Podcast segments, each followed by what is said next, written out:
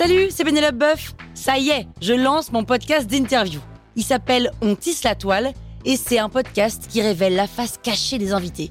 Et d'ailleurs, mes invités, ce sont des CEO et des célébrités comme Gad Elmaleh, Jean-Michel Apathy, My Better Self, Rose Eberstein, Mireille Dumas. Et évidemment, je pose des questions qu'on n'ose pas toujours poser et je leur fais faire des tests, des challenges, je leur fais jouer l'harmonica, grignoter des trucs, bref.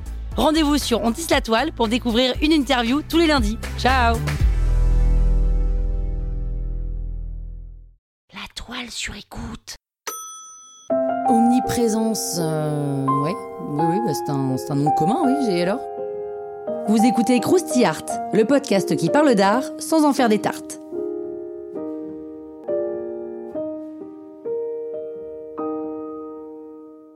L'artiste Orlan a une obsession sortir du cadre.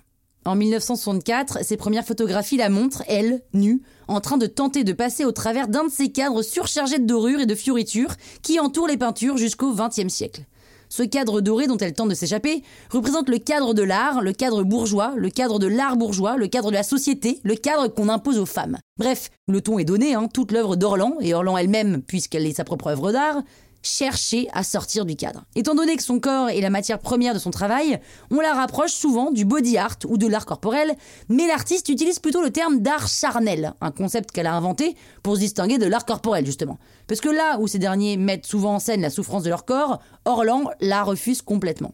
En 1993, elle subit une série d'opérations chirurgicales Enfin, en vrai, elle les subit pas, hein, elle les orchestre. Et cette performance, qui a pour titre Omniprésence, lui permet de faire de son corps une œuvre d'art. Une œuvre hyper engagée, on s'en doute. Omniprésence consiste à détourner la chirurgie esthétique pour interroger les codes et les injonctions auxquelles les femmes sont soumises. Au cours de cette performance, l'artiste utilise des implants qui servent normalement à rehausser les pommettes. Elle choisit, elle, de se les faire greffer sur les tempes. Personne n'étant habitué à ça, les contours de son visage deviennent pour le moins un peu surprenants.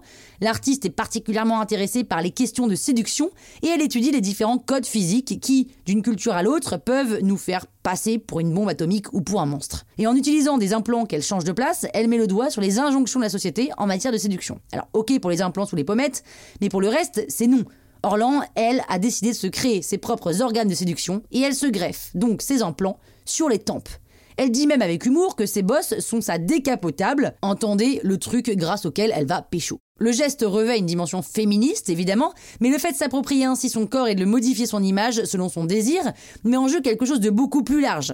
En intervenant sur son apparence physique, sur le corps qui lui a été attribué sans qu'elle ne le décide, elle repousse là les limites de l'être humain. Artistiquement, elle considère son corps comme une sorte de ready-made hein, sur lequel elle est libre d'intervenir à sa guise.